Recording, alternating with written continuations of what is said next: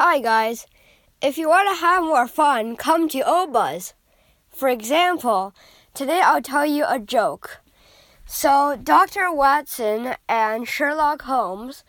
So, Sherlock Holmes is a famous detective, and Dr. Watson is his assistant or partner. And they went camping and they set up their tent under a very good stargazing area. And they go to sleep. In the middle of the night, uh, Sherlock Holmes wakes uh, Dr. Watson up and asks Dr. Watson, uh, Look up at the stars, doc- Doctor. What do you see? And what do you observe from it? And Dr. Watson is like, There's millions and millions of stars, sir. And Holmes was like, And what can you know from them?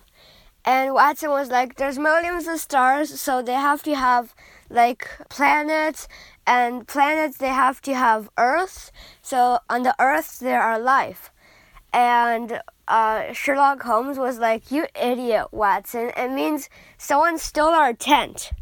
Wasn't that funny? For more fun, you can go to ohbuz. Bye!